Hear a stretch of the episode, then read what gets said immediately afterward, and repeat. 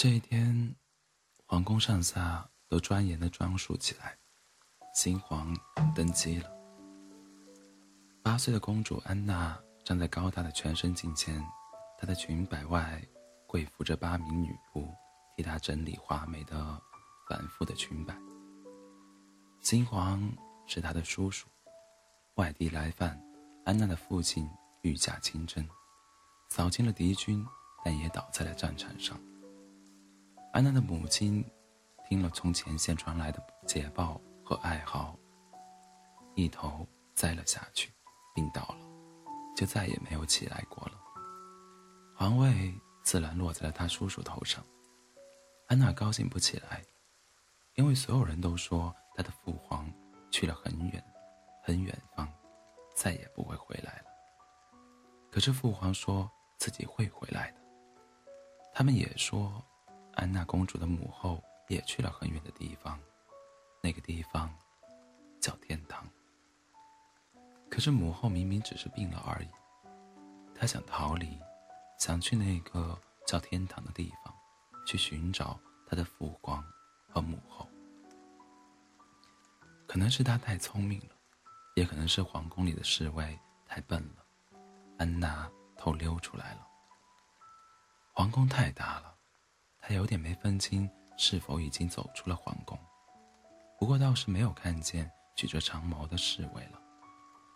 天快黑了，这条长街上行人也没几个，他没有办法向人问远方在哪儿，该怎么去。不过，他不怕，他要做的是一直走下去，只要走得够远，必定能到。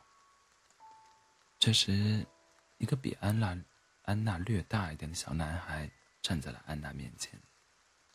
他长得真好看呀，眼睛大大的，水水的，睫毛长长的，嘴巴好薄，好好看。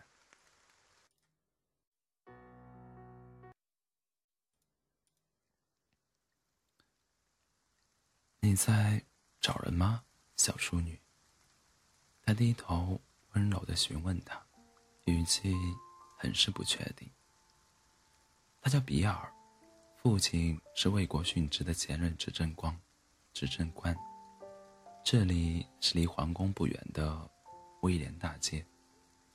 他刚从习武师傅处下课，就在街上看到了这个小女孩。她穿着的大裙子太华丽，太繁复了。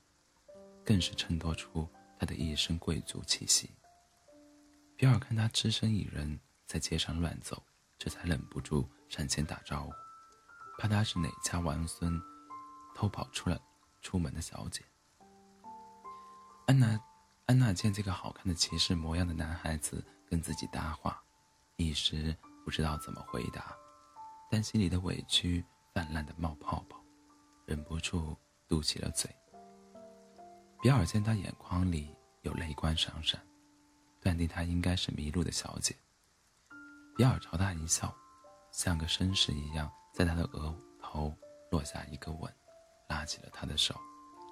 小姐，我送你回家好吗？比尔又是一笑。请叫我公主。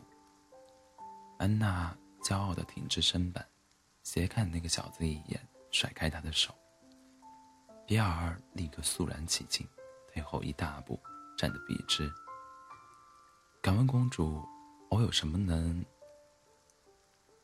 我有什么能够替你效劳的吗？比尔一板一眼地说，小脸上满是认真。这可逗坏了安娜。带我去天堂。安娜配合比尔，端起了公主高高在上的架子，命令道。比尔当然知道什么是天堂，听异国公主这么讲话，这可吓坏了比尔。比尔一脸为难，没有行动。安娜见状，一脸生气，撅着嘴说：“你不带我去，我自己慢慢找。”说罢，越过比尔，又要乱走。公主，可是公主，天堂是死去的人才能到达的地方。我怎么带你去啊？”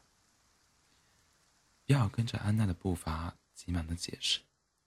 听完这话，安娜一脸不可置信的回头，举起小手就要去攻击比尔，怪他胡说。可是才迈开脚步，就忍不住掉下了眼泪，举起的手挡住了眼睛。我父皇母后没死。小安娜抽抽噎噎的反复辩驳比尔，语气里尽是不服气。比尔手足无措的愣在原地。哭到最后，安娜什么架子都丢了，一把鼻涕一把眼泪的抱住他，他的，一把鼻涕一把眼泪的往抱着他的比尔的身上擦。最后，比尔像拉着一个普通小姑娘的手一样，把安娜送回了皇宫。十岁的比尔成了八岁的安娜公主的骑士。一瞬间，安娜就长到了十五岁，亭亭玉立，落落大方，举手投足都是所有公主的模范。可是我们安娜公主长在了树上。十七岁，比尔在树下一脸焦急地望着她。十七岁的比尔身姿拔高了很多，外貌也受得起“中人之姿”四个字。公主，快下来吧。被人看见了就不好了。比尔伸直手，做接他状，又忌惮，又高声的叫道：“比尔！”安娜从宫墙外的风景移回视线，看向比尔。比尔仰望他，眼里亮晶晶的。比尔，为什么有人要娶我，你不出来反驳？安娜一脸不高兴的质问比尔。